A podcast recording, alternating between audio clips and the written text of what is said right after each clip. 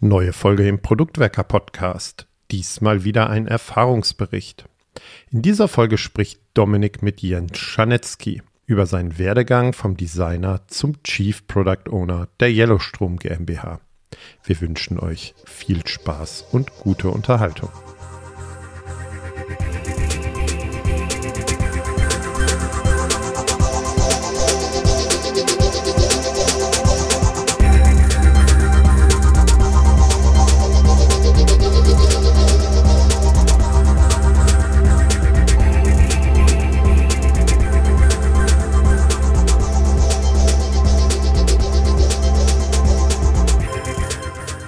Wir haben an dieser Stelle schon häufiger über verschiedene Rollen von Product Ownern gesprochen und auch über verschiedene Erlebnisse und Werdegänge. Heute möchte ich mit einem ganz besonderen Gast darüber sprechen, wie er die Rolle des Chief Product Owners auslebt. Dazu habe ich mir eingeladen Jens Scharnetzky. Hi Jens. Hey Dominik, hi. Schön, dass du da bist und schön, dass du Zeit für uns hast. Du bist aktuell Chief Product Owner bei Yellowstrom. Für all die, die dich nicht kennen, magst du dich vielleicht einmal kurz vorstellen? Gerne. Also ich bin, äh, so wie du schon sagst, Jens, Jens Schaletzky, bin in der Rolle Chief Product Owner bei der Yellowstrom und mache das auch ein bisschen auch noch für, für unsere äh, Mutter, die, die NWW äh, zurzeit mit. Bin noch, muss ich sagen, vielleicht, wenn dieser Podcast ausgestrahlt wird, äh, dann 46 Jahre alt. Ne? Zurzeit bin ich noch 45, noch, noch ein Tag. Ähm, und habe ein, einen Sohn, lebt mit meiner Frau zusammen in der Corona-Zeit wie alle fast irgendwie komplett im Homeoffice hier. Das kriegen wir soweit ganz gut hin. Äh, und bin irgendwann mal gestartet als, als Designer, als Programmierer und irgendwie beim Stromunternehmen vor ein paar Jahren gelandet. Aber ich glaube, da reden wir heute auch so ein bisschen drüber, wie dieser Werdegang so war.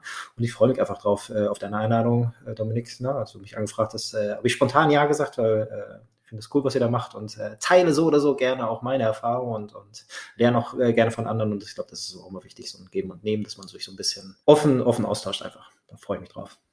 Da freue ich mich auch drauf. Und äh, dann lass uns auch direkt einsteigen mit deinem Werdegang. Du hast gerade schon so ein bisschen was erzählt. Wo kommst du her? Was hast du vorher gemacht, bevor du dann Chief Product Owner bei Yellow warst? Also wie ist so dein Werdegang? Tatsächlich habe ich nach, äh, nach meinem Abi und langer Phase der, der Orientierung, die ich erstmal brauchte, was ich so im Leben machen wollte, äh, angefangen, Geografie zu studieren. Das habe ich aber tatsächlich äh, fast nur gemacht, um so ein bisschen aus dem Trott rauszukommen und eigentlich um irgendwas zu tun erstmal. Ne? Und habe nebenbei angefangen, das war ja dann so, lass mal überlegen, das ist 96, 97 in dem Dreh, habe da nebenbei angefangen, so ein bisschen zu programmieren, ein bisschen Sachen zu gestalten. Ne? Das World Wide Web kam ja gerade so auf, ja, äh, und äh, dementsprechend war ich mit dem Kumpel immer dran, mal zu gucken, was kann man da tun, ne? Und habe damals auch in, das, da ist Flash damals gerade, Flash 2 oder sowas war es damals, die ersten so multimedialen Webseiten haben wir damals versucht zu basteln, ne? Äh, Media Dragon hieß dann einer, das weiß ich noch ganz genau, so ganz abgefahrene Namen hatten wir damals dann gewählt. Ja? Äh, und in den Zuge bin ich auf den Trichter gekommen mit dem Kumpel zusammen, dass wir uns irgendwie in diese Richtung doch lieber weiterentwickeln wollen. Ne? Und an deutschen Universitäten damals, muss man zugeben, gab es nicht so richtig in diese Richtung. Ne? Also klar, konntest Informatik studieren, ne? aber da war ich irgendwie nicht gut genug, weil Mathe war nicht so wirklich mein Thema gewesen. Das war mir klar, dass ich da nicht reinkommen werde. Ähm, und wir brauchten also irgendwas anderes, was dazwischen ist. Und es gab dann tatsächlich auch im Designbereich konntest du maximal, wenn du so einen Diplom-Design-Studiengang hattest, waren vielleicht die ersten Unis, die mal ein Semester oder einen Kurs in die Richtung Webgestaltung hatten. Ja? Aber auch da scheiterte es dann irgendwie, da irgendwie die Chance haben zu können, angenommen zu werden, weil da musst du ja solche Mappen abgeben. Ne? Also du musst zeichnen können oder sowas. Ne? Also war dieser Weg eigentlich auch versperrt. Ne? Also Programmieren ging nicht wirklich gut mit über den normalen klassischen Informatikweg. Und Zeichnen, Design war halt auch irgendwie versperrt, dieser Weg. Ich habe das dann auch ein paar Mal versucht, mich an irgendwelchen FHs dann zu bewerben und sowas. Das hat aber alles irgendwie nicht so wunderbar funktioniert. Ähm, und dann sind wir auf so eine, damals auf so ein Privatschulendiplom dann gestoßen. Ne? Das war an der SAE damals hier in Köln. Und das ist, glaube ich, deshalb erzähle ich das so ausführlich, ist das ein, ein wesentlicher Bestandteil so ein bisschen meines Werdegangs, ne? weil äh, da bin ich, habe ich so ein, dieses Privatschulendiplom zum Multimedia-Produzenten, so hieß es damals gemacht. Ja? Und als Multimedia-Produzent hast du damals innerhalb dieses Studiengangs alle möglichen Sachen gemacht. Ne? Also wir haben was über Gestaltung gelernt, wir haben was über Sound gelernt, ne? wir haben über wir haben 3D-Kurse gehabt, tatsächlich mit 3D-Animationen und all den Schnickschnack in Zimmer damals und sowas gemacht. Wir haben äh, was gab es noch? HTML ein bisschen und CD-ROM-Produktion tatsächlich mit direkt in Director Lingo-Programmierung und sowas.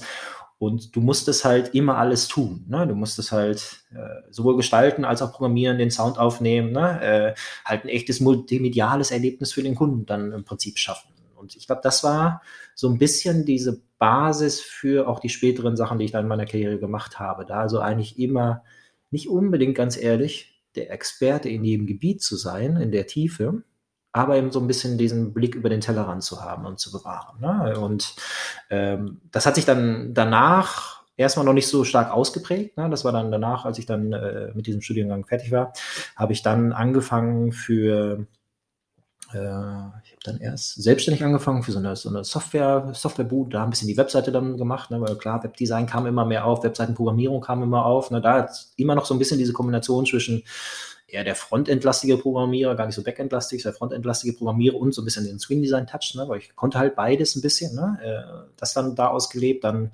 immer mehr für eine Kölner Agentur gearbeitet, da sehr, sehr viele Webseiten im Bildungsbereich hochgezogen, viel dann auch über barrierefreie Programmierung und sowas gelernt, ne, aber mich immer mehr in dieses Thema spezialisiert, die Kombination zwischen das Screen Design machen, also etwas für den Kunden schaffen und daraus die Frontend-Programmierung dann eben auch umsetzen, die dann möglichst in allen Browsern funktioniert. Ne? Und auch da in der Zeit auch wieder so ein bisschen, das ist tatsächlich witzig, wenn ich jetzt gerade drüber rede, tatsächlich immer so diesen, diesen, diesen Punkt gehabt zu sagen, okay, ich weiß ja, wie Programmierung funktioniert und ich weiß, welche Probleme wir in den verschiedenen Browsern haben werden. Ne? Damals gab es noch massive Probleme in der Darstellung bei Browsern. Immer wenn eine neue Version rauskam, musste man diese sofort wieder anpassen, mit allen möglichen CSS-Hacks arbeiten, damit im Prinzip die Darstellung einigermaßen in den verschiedenen Endgeräten da war. Dadurch, dass wir als Agentur viel aus dem, aus dem äh, öffentlichen Sektor hatten, mussten wir tatsächlich auch immer auf eine saubere, strikte Programmierung äh, achten. Das kam nochmal dazu. Ne? Also auch da immer wieder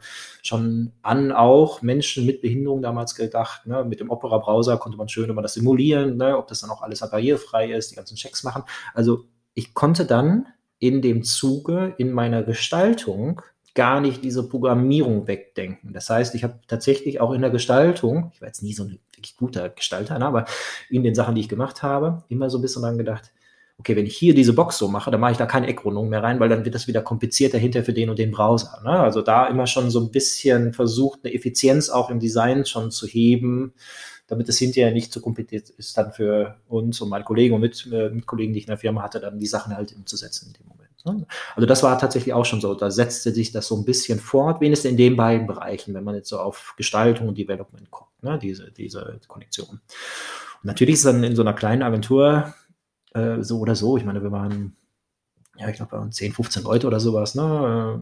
Äh, Redakteure, Gestalter, Programmierer und alles drin, ne? Und dann Accountants auch. Ne? Ist es in der kleinen Agentur auch natürlich immer der Fall, da gibt es nicht die eine feste Rolle, die du machst, ne? Äh, weil da kommt das neue Projekt um die Ecke und da muss man wieder was ganz Neues machen und dann bist du auch in der Projektleitung, bist im Kundenkontakt, bist in der Konzeption, bist in der Informationsarchitekturgestaltung, ne? also da bist du dann tatsächlich in sehr, sehr vielen Rollen, die du dann einfach auslebst und machen musst. Bis mit, wir hatten unter anderem, damit wir viele, weil wir echt viele Sachen auch gemacht haben als Landeagentur, wir hatten auch äh, zum Teil russische Programmierer im Hintergrund, ne? war es also im Koordinieren von Outsourcing-Ressourcen, die du damals zu dem Zeitpunkt schon hattest. Ne? Das heißt, ähm, auch in, durch dieses Arbeiten in dieser kleinen Agentur wurde ich eigentlich auf diese, sagen wir mal, du so willst, diese CPO-Rolle schon vorbereitet, ne? Äh, zufälligerweise, ne? weil eben auch da eben sehr, sehr viele, viele Schnittstellen bedienen, ne? äh, viel Verständnis für die verschiedenen Situationen, in denen sich da Menschen äh, befinden, aufgrund der Problematik, die sich in ihrem Spezialgebiet sich dann einfach befinden, dann entwickeln, ne? um da ein bisschen Gespür für zu entwickeln. Das war so ein bisschen,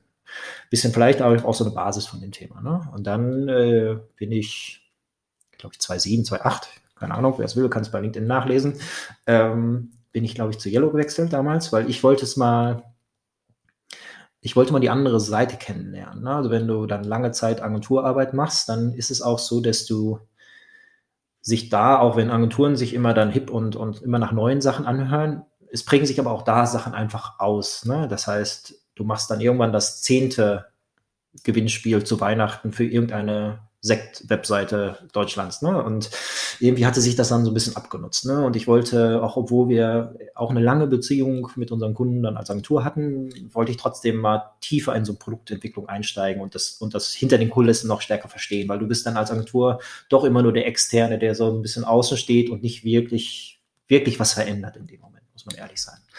Äh, und deshalb hatte mich das dann damals gereizt, als dann so ein, so ein, so ein Angebot um die Ecke kam von der von Hello Strom einfach auch, der war noch mit kennt sich mit Second Life auf und sowas. Das fand ich dann auch spannend, dass die sich damit beschäftigen, obwohl ich das damals schon für Blödsinn gehalten hatte in dem Moment. Das habe ich dann auch in meine Bewerbung reingeschrieben.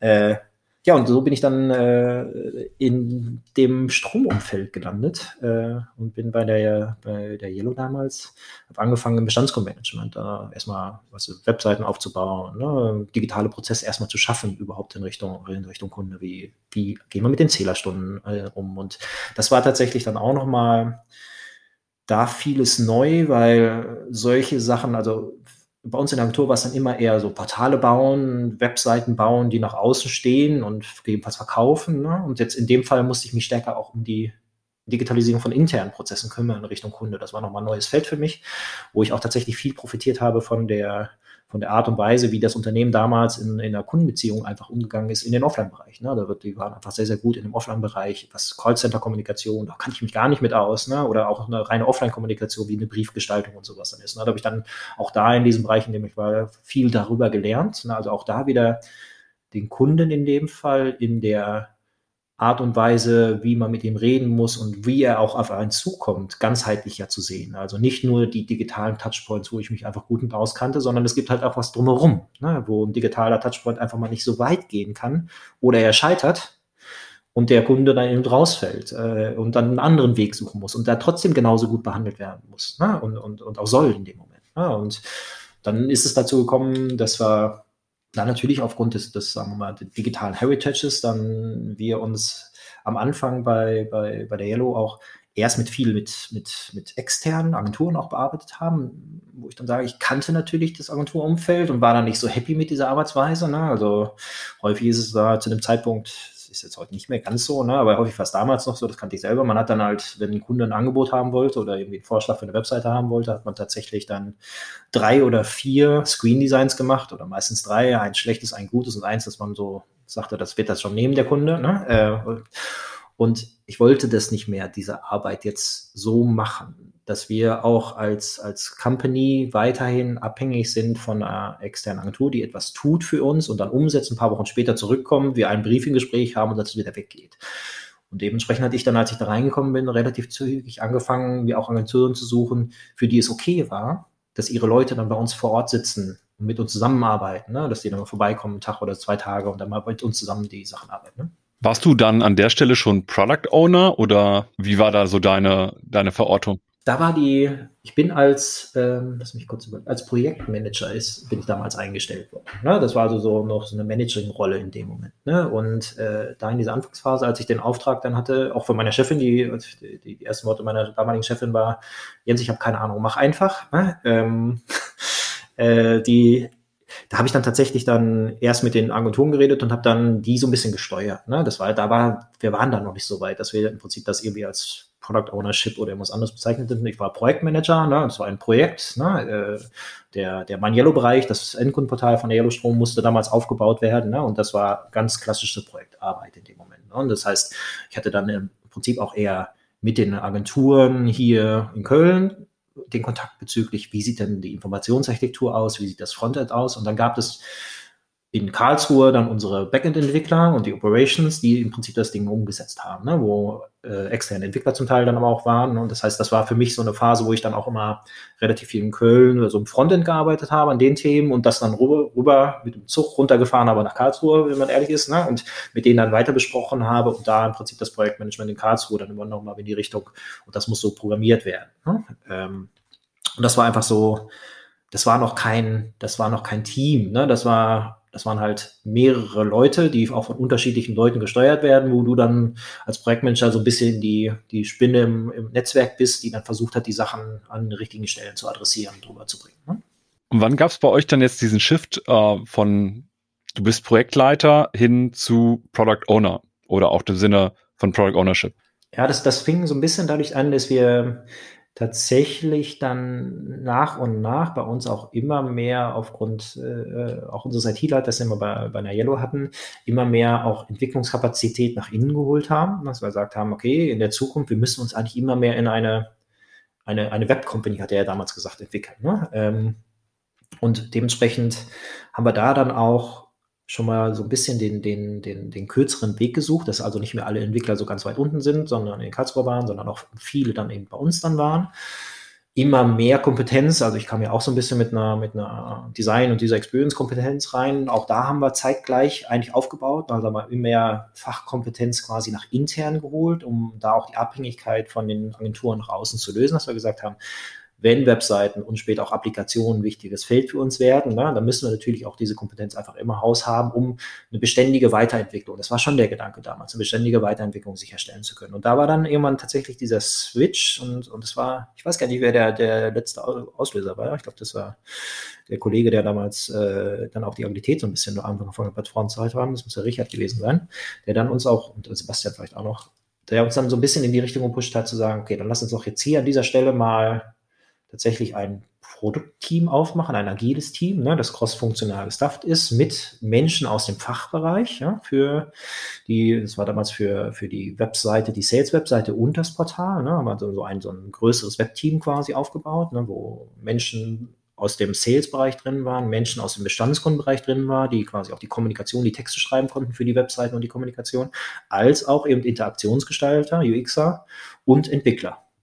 Und da war dann so der Moment, wo äh, ich und der Kollege damals dann, da hatten wir zwei Product Owner für dieses Team. Ich quasi der Product Owner für, für den Bestandskundenbereich und der andere Kollege der Product Owner für den Sales-Bereich der Webseite in dem Moment. Ne? Und haben dann so ein gemeinsames, das waren, glaube ich, acht, neun Leute dann ein Team gehabt. Das war so der Beginn. Das war aber nicht optimal, muss man einfach sagen. Ne? Also zwei Product Owner für ein Team ist im Nachhinein betrachtet eine blöde Idee gewesen weil natürlich wir immer irgendeinen Zwist hatten wir beide mit dem Thema, was jetzt da eigentlich priorisiert werden muss. Ne? Weil äh, ich glaube, das ist so, wenn man gerade Sachen neu aufbaut, äh, wie so ein Bestandskundenportal zum Beispiel, wenn das vorher noch nicht da war, dann ist so etwas wie eine Business Case, Business Value Betrachtung für Services, die ich da integriere. Ne? Ist nicht so einfach, wie wenn ich schon eine bestehende E-Commerce-Webseite habe und quasi sage, wenn ich hier einen nächsten AB-Test ausrolle und die Erkenntnisse aus diesem AB-Test nehme, dann kann ich so und so viel mehr Neuverträge generieren. Ne? Das heißt, der Kollege konnte immer relativ gut über äh, Excel hergeleitet auch seine Business Values dann, äh, dann da generieren. Und ich stand da immer so, ja, ich glaube daran, dass der Kunde dann tatsächlich äh, dann auch weniger anrufen wird und sowas, weil wir das alles noch nicht bewiesen hatten ne? und uns da schwer taten mit den Themen, dass das dann funktionieren würde. Und wir viel auch Basisarbeit erst machen mussten. Und das war natürlich immer, immer ein Thema. Dadurch war immer wieder die Schwierigkeit dann auch für das Team, dass wir dann äh, irgendwie eine Klarheit herstellen konnten. Und dann haben wir dann irgendwann auch den Cut gemacht, dass wir gesagt haben, okay, das, das bringt so nichts mehr diese beiden Themenfelder lassen sich nicht vernünftig gegeneinander priorisieren. Sie sind beide wertvoll. Also lass uns doch zwei Teams machen. Ne? Dann, dann haben wir daraus eben das gesplittet und haben dann gesagt, okay, Jens, du machst im Prinzip dieses Thema Bestand, digitale Bestandskundenmanagement einfach weiter, baust das auf mit dem Team und der andere Kollege hat sich damals tatsächlich um die um E-Commerce-Thematik einfach weiter gekümmert mit diesem Webteam dann dafür. Ne? Und das, das war dann so der erste Schritt, wo wir dann tatsächlich auch wirklich so mit Product Owner und Teamausbildung dann eigentlich vorangegangen sind. Ne? Das war so die Basis von dem Thema. Hm?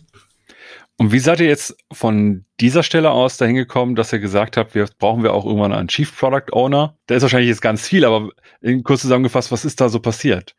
Ja, ist eine, ist eine lange Reise tatsächlich, ne? aber in der Kürze ist es natürlich so, dass die, dass die, ähm, also wir haben kurz danach angefangen, auch, das war dann die Phase, wo iPhone 2829 oder sowas, zwei, ja, so in dem Dreh, ne? Ähm, und Apps spannender geworden sind. Ja? Das heißt, irgendwann haben wir uns dann angeguckt, okay, wir brauchen halt auch eine App. Ja? Und da war dann das Thema, okay, wo machen wir das jetzt? Ne? Haben ganz am Anfang war wir mit einem App-Entwickler äh, da romantiert, aber das wurde natürlich dann auch irgendwann nicht mehr professionell handelbar in dem Moment. Ne? Und dann haben wir gesagt, okay, lass uns da ein weiteres Team aufbauen. Ne? Lass uns nicht wieder den Fehler machen, dass es irgendwo integriert wird, sondern wir bauen da von vornherein ein neues Team auf. Und da haben wir dann tatsächlich meiner Meinung nach auch das, das auch heute noch immer kompletteste Team eigentlich aufgebaut, ne? weil wir, da haben wir tatsächlich die Vermarktungsfähigkeit als die auch Texter, UXer, auch alles quasi in dieses Team etabliert mit iOS und Android-Entwicklern in dem Moment, um dann zu sagen, wir können da im Prinzip die, die Entwicklung aufziehen. Und dann hatten wir plötzlich drei Teams, die im Webbereich gearbeitet haben, ne, oder im Digitalbereich jetzt mal gearbeitet haben und da im Prinzip die digitalen Touchpoints verantwortet haben. Und dann kam es schon immer mehr dazu, dass natürlich andere Bereiche, die noch klassisch organisiert waren, immer häufiger Schnittstellen mit diesen Teams hatten. Und auch diese Schnittstellen mussten irgendwie organisiert werden. Ne? Dann haben wir da angefangen mit, ich weiß noch, bei meinem Team hatten wir sowas wie so eine, so eine offene Kaffee- Requirement Hour oder sowas hieß das Ding. Ne? Da konnte man dann irgendwie donnerstags vorbeikommen mit einer, mit einer Anforderung, die man hatte an das Team, weil es vielleicht eine kleine Textänderung nur mal war. Ne? Ähm, oder die Leute vorbeikommen konnten. Ich am Flipchart stand, ne, mit den Leuten das ein bisschen vordiskutiert haben und die Entwickler und, und oder UXer, wenn es irgendwie ein bisschen Konzeption oder sowas mal war, dann eigentlich direkt das Ding umgesetzt haben. Ne. Wir haben dann so mit Post-its gearbeitet und gesagt, hier, das ist eine Anforderung, die ist gerade reingekommen, die nehmen wir jetzt auch so ein bisschen aus dem transformatorischen Aspekt, ne, um zu sagen, um den Leuten um uns herum, also den Anforderungsbereichen eben auch deutlich zu machen, es gibt Sachen, die vorbesprochen werden müssen, die also größer im, im, Umfang sind und Sachen, die auch sehr, sehr gut immer noch passieren. Ne? Wenn ihr das sauber beschreibt in Anforderungen, können wir das auch hinterher gut umsetzen. Das war so ein bisschen, eigentlich war die dafür gedacht, für beide Seiten, also für diese Entwicklungsteams, ne, diese agilen Teams, die schon in anderen Taktungen vorlaufen konnten, als dann noch die anderen Bereiche da hatten, auch so eine Schnittstelle zu schaffen und ein Verständnis zu schaffen an der Stelle. Ne? Äh, und deshalb kam es immer mehr auf, dass da ja die Arbeit strukturiert gut funktioniert, warum können wir das denn eigentlich nicht über die ganze Firma machen? Ne? Und so kamen wir dann nach und nach in diese Diskussion herein, ne? dass wir dann so einen Prozess gestartet haben und uns überlegt haben, wie können wir denn jetzt eigentlich das, was wir da gelernt haben, tatsächlich über die gesamte Organisation spannen? Was müssten wir dafür tun in dem Moment? Ne? Und das war, das war dann so der, der, der Beginn erstmal von der, von der Überlegung. Und das war bestimmt ein Prozess, der hat oh, bis wir dann, bis wir dann den Schritt gemacht haben, so ein, zwei Jahre nochmal gedauert, ne? dass wir gesagt haben, okay, was müssen wir dann alles dafür tun? Ne? Äh, wie kann die Arbeit organisiert sein? Ne? Äh, und haben dann tatsächlich eine Sache gemacht und das war, dass wir unser Geschäft nach, nach zwei Geschäftsfeldern organisiert haben. Dass wir gesagt haben, okay, wir haben einmal unser normales Bestandskundengeschäft, Strom und Gas, und wir würden uns auch gerne noch in andere Geschäftsfelder weiterentwickeln. Ne? Mittlerweile verkaufen wir auch unter anderem, äh, so wie man es aus der Telekommunikationsindustrie kennt, dass wir auch äh, Handys oder Smartphones mitverkaufen an dem Vertrag, ne? in, so in so einer Bundle-Logik. Ne? Und es gibt noch andere Themen, Elektromobilität, all das, was so über die Jahre dazugekommen ist, dass wir gesagt haben, hier sind grundsätzlich zwei Geschäftsfelder, die anders, die einen anderen Bereich, also ein anderen, anderes Geschäft und anderen Kundenstamm quasi bespielen können.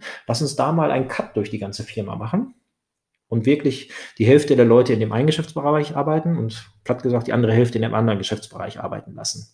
Und dann werden sich da höchstwahrscheinlich neue Teams bilden und das werden wir dann machen, dann werden wir dann auch so agile Teams bilden.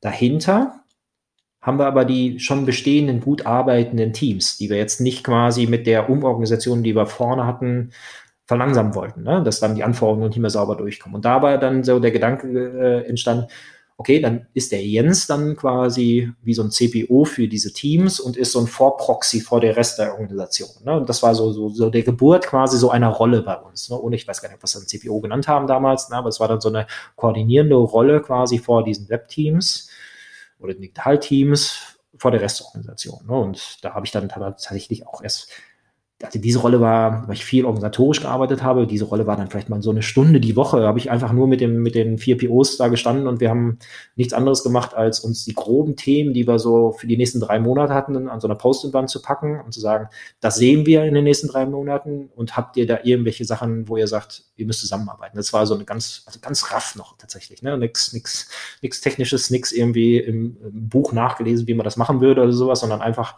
erstmal so getan, um eine Abstimmung her, äh, herzustellen. Wie ist die Rolle des Chief Product Owners denn heute? Also so habt ihr jetzt angefangen. Da wird wahrscheinlich noch ganz viel passiert sein, aber wie ist sie heute? Heute ist sie, ähm, sagen wir mal, deutlich, deutlich komplexer natürlich, weil wir einfach viel, über viel mehr Teams reden. Ne? Also ich, äh, ich teile mir die Rolle auch äh, ehrlicherweise mit, mit zwei Kollegen noch, ähm, wenn wir nämlich jetzt insgesamt, wenn wir auf das gesamte Geschäft gucken und das gesamte Geschäft wirklich eben auch koordinieren wollen, ist es halt nicht nur noch die Vertriebs- Gesellschaft, eine, eine Yellow, sondern es ist halt die Operations dahinter, all die IT-Leute, die wir noch brauchen. Äh, und das heißt, wir reden da über mehrere hundert Leute dann tatsächlich, die jetzt dann in, ich glaube, roundabout 40, 45 Teams dann organisiert sind. Ja? Ähm, tatsächlich Produktteams, teilweise auch sowas wie Support-Teams, wo wir sagen, das sind eher Teams, die, was in den Rechtsbereich oder sowas, ne, die, die nicht immer in allen Teams vorhanden sein müssen. Ähm, oder auch so Workstreams, die wir haben, die uns neue Fähigkeiten hinstellen, wenn wir eine neue Software oder sowas einführen, irgendwelche Marketing-Software oder sowas, die eingeführt wird. Wir sagen, das sind klassische Projektteams, die einfach erstmal was hinstellen, was dann hinterher auch wieder verschwinden kann. Aber den Rest der Mannschaft versuchen wir eben tatsächlich in den Teams stabil zu halten, dass wir diese, wir nennen es jetzt Missionen einfach, das sind unsere Produktteams mit den sogenannten Mission Ownern, das wäre bei uns die, die Product Leads oder Product Owner ähm, und das ist jetzt einfach eine, eine große Menge, wo ich mit zwei Kollegen, der eine sind beide so ein bisschen mehr aus dem Operations-Umfeld auch tatsächlich, die auch nochmal das Backend nochmal ein bisschen mehr besprechen. Ich bin eher so auf der, ich habe jetzt auch so ein, so ein, so ein weiteres Kürzel mit Chief Product Owner Experience, also immer noch was aus meiner Heritage herauskommen, so eher auf dem, was passiert denn vorne an Wertsteigerung beim Kunden und an Interaktion bei dem Kunden eigentlich tatsächlich. Und wir teilen uns diese Arbeit. Und das ist auch eine gute Sache, weil das ist einfach, also diese Komplexität über so ein Gesamtsystem, das kann eine Person alleine tatsächlich gar nicht schaffen. Ne? Ähm, und unsere Arbeit zurzeit ist wirklich so, dass wir mit den ganzen PLs oder eben auch, wir haben dann so, so ein, so Mission Cluster Leads haben wir das genannt. Das sind wieder Leute, die so drei, vier Teams dann koordinieren, ne? also wie so Mini-CPOs in dem Moment. Mit denen zusammen versuchen wir diese Arbeit tatsächlich zu koordinieren. Und das ist, ähm, sagen wir mal, neben immer noch der transformatorischen Aufgabe, die du dann, glaube ich, auch in so einer Rolle hast, ist es auch tatsächlich etwas, was, was viel auch echt mal Listen abarbeiten. Ne? Also in so einem, wir arbeiten mit Azure äh, DevOps, ja. Äh, also tatsächlich, meine tägliche Arbeit ist momentan dann auch mindestens mal so ein, zwei Stunden immer in Azure verbringen und durchgucken, ist die, ist die Struktur sauber, ne? pflegen die POs, die, die Mission Cluster Leads, fliegen die Leute die Sachen richtig rein, sind die Statusse gepflegt und sowas. Ne? Also auch sehr viel organisatorische Arbeit dann, äh, um da im Prinzip eine um die Transparenz im System einfach herzustellen. Ne? Also das ist, glaube ich, das, das Wichtigste, was wir aus unseren Rollen gerade erreichen können, ne? zu sagen, wo stehen wir denn eigentlich? Ne? Wo haben wir, wo haben wir Engpass-Teams? Ne? Wo, wo sind wir immer noch nicht, auch vielleicht bei den Schnitten gut aufgestellt in dem Moment, ja? um das einfach sichtbar zu machen, um uns immer mehr dahin zu entwickeln, dass wir eben auch in den richtigen Dingen dann auch tatsächlich arbeiten. Das klingt jetzt sehr stark nach Organisationsentwicklung und auch viel koordinierender Tätigkeit. Wie siehst du denn selber deinen Gestaltungsspielraum beim Produkt? Also wie viel Produktgestaltung kannst du beispielsweise selber machen? Ja, das ist tatsächlich, das ist, oder wie viel solltest du noch tun? Ne? Äh, das ist vielleicht die andere Frage. Ne? Ähm, weil natürlich die Experten sind die, die Product Owner. Ne? Äh, und ich bin ja sowas von weit weg zum Teil, ne? dass ich äh, habe auch so eine Regel, wenn ich da irgendwie nicht mitarbeite, dann halte ich auch meine Fresse zum Teil. Ne? Ähm, also mal platt ausgesprochen, dann, äh, dann meckere ich auch hinterher noch niemals dann rum, wenn mir was nicht so nicht gefällt, wie es dann passiert ist, gegebenenfalls, weil ich hätte ja die Chance haben können, mich vorher schon zu beteiligen. Ne? Das ist so, so, so, so ein Mantra, was ich habe. Trotz alledem musst du natürlich ab und zu mal Punkte setzen. Ne? Ähm, und das ist so, da würde ich sagen, der, der gestalterische Teil eines, eines CPOs liegt in der in der Übersetzung von Unternehmensstrategien, von wenn wir uns einen Purpose gegeben haben, was bedeutet denn das und was bricht es dann, wie kann ich das runterbrechen? Es ist also, einiges ist wie so eine informationsarchitektonische Gestaltung der, der Kette zwischen, zwischen Vision eines Unternehmens, zwischen Strategie eines Unternehmens, so runter zu den einzelnen Backlog-Items. Ne? Also das ist so ein bisschen, was mich treibt und was mich gestalterisch da treibt, zu sagen, ich macht zum einen diesen organisatorischen Weg, ne, also wie muss das funktionieren, und zum anderen natürlich aus, aufgrund meiner, äh, sagen wir mal, immer noch ein bisschen ausgeprägten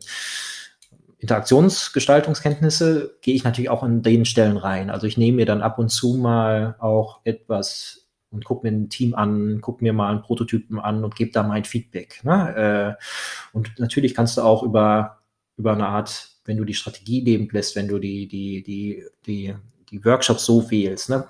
Dann steuerst du natürlich über, über diese Themenblöcke natürlich dann so eine Organisation insgesamt. Ne? Also es ist nicht mehr der, also ich darf nicht mehr am einzelnen Button arbeiten, was ich manchmal gerne machen würde, ne? Äh, aber das wäre halt blöd, wenn man das tut. Ne? Äh, aber ich gebe gerne noch Feedback an, an verschiedenen Stellen. Ja, das kann, das kann ich verstehen. Das kann ich verstehen. Da muss man sich manchmal schon sehr auch auf die Zunge beißen. Ja, ja, definitiv. Was gehört denn zu den Sachen bei der Rolle, die dich besonders reizen? Also zum einen ist es äh, erstaunlicherweise Strom an sich ist immer, immer noch ein spannendes Thema. Also inhaltlich ist das erstmal äh, auf der einen Seite etwas, was mich jedes Mal wieder reizt, ne, weil das einfach sehr, sehr viele total spannende Themen, also Elektromobilität und sowas. Da sind, da sind viele Sachen dabei, die sie ein, inhaltlich ein, einreizen. Ne? Deshalb macht es mir Spaß, da jeden Tag wieder hinzugehen oder sich einzuloggen tatsächlich. Ne? Äh, und zum anderen äh, in der Tätigkeit des, des Chief Product Owners bist du natürlich, wie ich das gerade gesagt habe, so der Übersetzer sein zu dürfen manchmal. Ne? Und, und ähm, für Klarheit sorgen zu können an der einen oder anderen Stelle, weil man die Chance hat, bisschen mehr über den Tellerrand schauen zu können als der ein oder andere, der dann tatsächlich tief in operativen Problemen drin steckt oder in einer Lösung für den Kunden gerade drin ist. Ne? Und dann vielleicht einfach, wie das auch immer so ist, weil es natürlich ist, dass das passiert und weil es auch gut ist, dass, man, dass das passiert, dass man sehr fokussiert auf eine Aufgabe arbeitet, dass man dann manchmal nicht die Chance hat, nach rechts und links zu gucken. Ne? Und das ist, glaube ich, das, was mich, sagen wir mal, antreibt, da gut drin zu sein. Ne? Also nicht zu tief reinzugehen an irgendeiner Stelle sondern eben vielleicht für die anderen mal den Blick über den Tellerrand werfen zu können, das mit ihnen zu besprechen, zu tackeln, ob das schlau ist oder nicht, ne, und dadurch ins, insgesamt weiterzuentwickeln. Das ist das, was mich tatsächlich reizt, ne? also ein bisschen dieses, wie die Spinne im Netz damals vielleicht, als ich das vorhin schon mal beschrieben habe, dann mal zu sein, ne, der, der äh, vielleicht nicht der Experte in irgendeinem tiefen Gebiet drin ist, ne, aber wenigstens die Sprache von den anderen sprechen kann und, und dann vielleicht mal den entscheidenden Stupser geben kann, dass wir uns in die richtige Richtung bewegen. Das ist so tatsächlich was, was, was mir Spaß macht. Ne? Hilft dir da deine Expertise und deine Vergangenheit äh, im Design? Total. Ja, ja. Also ich glaube total, weil das ist so, das ist, da muss man auch sagen, das ist auch glücklich. Also ähm, das hätte vor ein paar Jahren an, ganz anders sein können in dem Moment. Ne? Also ich glaube, das ist, ich bin in, zum richtigen Zeitpunkt in der richtigen Organisation in, und, und äh, auch in der richtigen gesellschaftlichen Entwicklung, wo wir tatsächlich, wenn wir jetzt sagen, die, die Verknüpfung von, von verschiedenen Frameworks, von verschiedenen Ideen, wie wir arbeiten, ne? ob das New Work ist, ob das Agilität ist, ne? ob das Design Thinking und diese Themen sind. Ne? Dadurch, dass ich mich in diesen Gebieten gut auskenne, ist das natürlich einfach fast schon perfekt für so eine Rolle momentan, ne? wo es immer klarer wird, dass auch Design, Design-Denken, also nicht das Layouten, sondern das Design-Denken, die Need erkennen beim Kunden, ne? um neue Produkte zu entwickeln, um neue Services zu entwickeln, darauf Methodiken anzuwenden wie Customer Journey Mapping, User Story Mapping, all diese Sachen, die werden, die lösen ja die alten klassischen Planungsmethoden und Tools, die man früher in Arbeitswelt ab. Ne? Also ich meine, sowas wie, wie der Business Case dann durch das äh, Business Model Canvas irgendwann abgelöst worden ist, ja,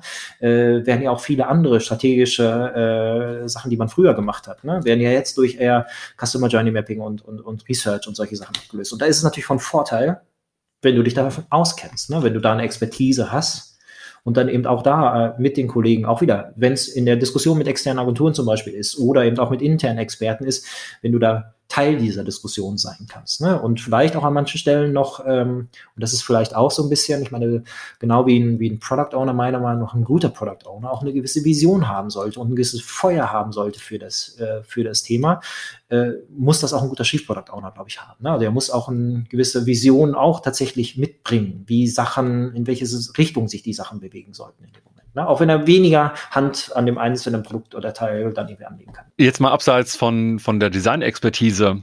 Was glaubst du denn sind äh, wichtige Fertigkeiten, die man als Chief Product Owner haben sollte oder sich aneignen sollte? Ich glaube, du solltest tatsächlich äh, neugierig bleiben.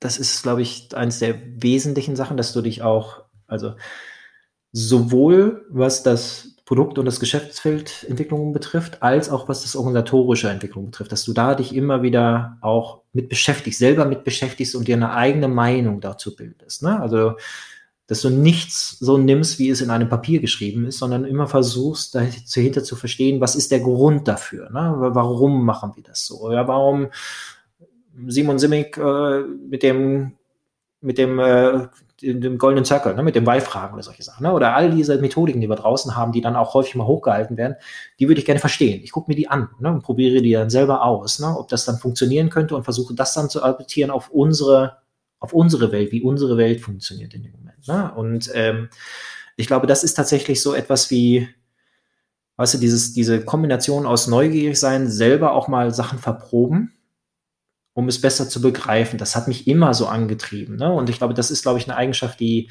die in dem Fall einfach wesentlich ist. Neben dem Themen natürlich auch, du musst zuhören können, ne? weil du bist es nicht alleine, der da die Weisheit mit Löffeln gefressen hat, sondern da gibt es ganz viele außen um dich herum auch einfach nochmal. Ne? Ähm, und das eben auch wertschätzen. Ne? Also ähm, ich meine auch aus meiner organisatorischen Tätigkeit, ne, ich habe ja auch dann zwischendurch so eine Transformationsrolle dann bei uns im, im, im Konzern gehabt, ich glaube, das, das, das Wichtigste ist, dass man, dass man die Leute auch einfach da abholt, wo sie stehen in dem Moment. Ja? Und ähm, auch das ist, kommt mir jetzt wieder zugute, wo ich jetzt dann nach so einer Reise in der Transformation jetzt wieder in dieser CPO-Rolle so stärker zurückgekommen bin, dass ich eben auch da ein Ohr für habe für die unterschiedlichen Reifegrade, die unsere Teams haben. Ne? Weil das ein oder andere Team hat noch nicht mal mit, mit so einem Azure mal gearbeitet bisher. Ne? Die müssen sich da erstmal rantasten. Die haben noch nicht mit Agilität viel gearbeitet. Ne? Da sind jetzt auch Teams dabei, die noch ganz am Anfang ihrer Reise einfach stehen. Und manche sind schon total weit, die die Modelle wieder angepasst haben, die nicht mehr einen Scrum Master brauchen, ständig um sich herum oder sowas, wie das am Anfang einfach nötig war. Und auch diese Offenheit dafür zu haben, dass wir unterschiedliche Reife, Reifegrade haben, dass wir divers sind in unserem Unternehmen. Das ist, glaube ich, auch eine, bisschen, eine wesentliche Eigenschaft, die du brauchst an, an so einer Rolle. Wir kommen so langsam zum Ende, aber jetzt auch mal so ein bisschen Hand aufs Herz. Was sind denn vielleicht so Sachen, die ja in deiner Rolle gerade keinen großen Spaß machen? Die mir keinen großen Spaß machen. Äh, tatsächlich macht mir echt viel Spaß. Ne? Ähm, keinen großen Spaß macht mir.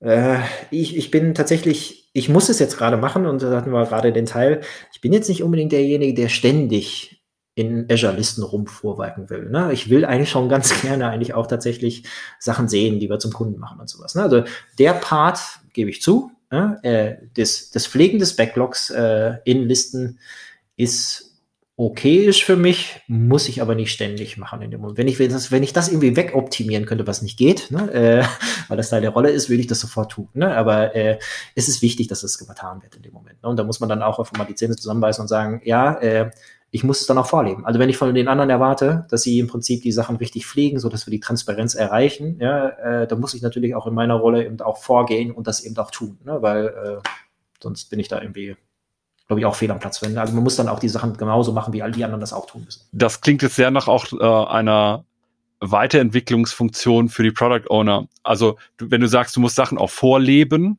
also das verstehe ich, auch selber auch Vorbild sein, auch in einer bestimmten Rolle. Äh, wie, wie engagierst du dich denn bei der Entwicklung von Product Ownern? Wenn du jetzt mal die Gesamtorganisation ein bisschen außen vor lässt und die Product Owner vielleicht jetzt Individuen mit reinnimmst. Also wir, wir, haben, wir haben tatsächlich auch da Kreise geschaffen, wo die Product Owner sich untereinander austauschen, ne, wo die begleitet werden, weil ich führe die nicht disziplinarisch, sondern eher eben auch nur, nur fachlich in dem Moment. Ne? Äh, und da ist es tatsächlich so, dass ich wenn ich in, in Kontakt bin mit den Product Ownern und, und die Zeit habe, dass wir da mal Sachen besprechen können, vor allem mich um den, den Part kümmere, dass wir die, die Kundenzentrierungsblick stärker reinbekommen. Ne? Also das ist das, weil das kann ich gut. Ne? Da komme ich her, ne? das kann ich gut vermitteln. Da weiß ich auch heute noch, dass ich da kein Schlechter in dem Moment bin und da helfen kann. Und das vers versuche ich dann zu machen. Ne? Also wenn wir jetzt sagen, Business Value Betrachtung, wie sieht die denn eigentlich tatsächlich aus? Was ist der Wert vor Kunde, den wir generieren mit diesem Backlog-Item, mit diesem Epic, was auch immer du dann da in dem, in dem Ding gerade machen würdest. Ne? Also wie hypothesengetrieben sind wir da vielleicht und wie überprüfen wir das dann auch hinter, dass dieser Wert generiert ist.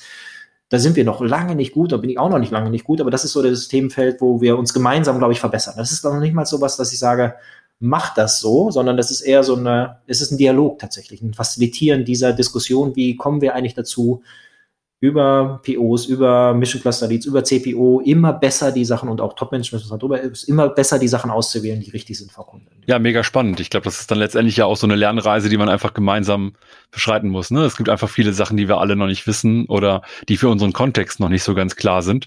Und dann müssen wir da einfach rein. Jetzt so ganz am Ende wir schließen ja immer ganz gerne auch damit, dass man äh, den Zuhörern und Zuhörerinnen nochmal so einen Tipp mitgibt. Und vielleicht gibt's da draußen auch äh, jemanden, der oder die gerne sich weiterentwickeln möchte, auch mehr in die Rolle des Chief Product Owners hineinkommen möchte. Welche Tipps kannst du da anderen noch mit auf den Weg geben? Macht auf jeden Fall eine Schulung.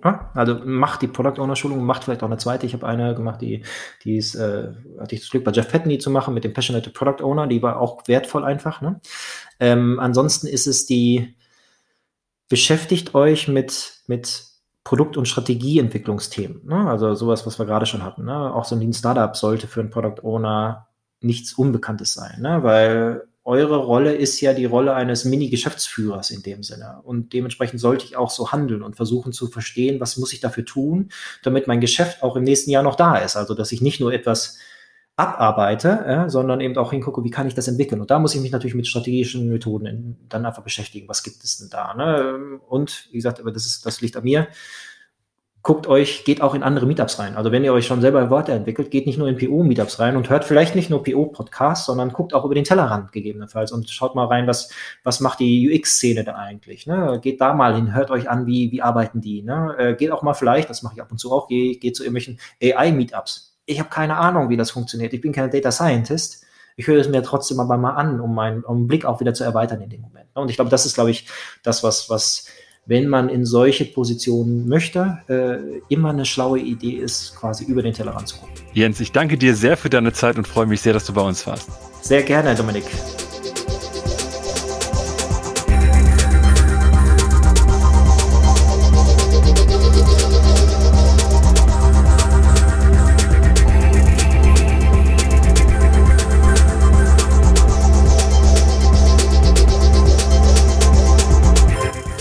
Hoffen, dass euch diese Folge gefallen hat und dass ihr den ein oder anderen Impuls daraus mitnehmen konntet. Damit wir euch künftig direkt informieren und zu unseren Live-Events Einladungen schicken können, meldet euch doch auf unserer Website zu unserem E-Mail-Service an. Einfach auf produktwerker.de kurz im Formular Name und E-Mail-Adresse hinterlassen.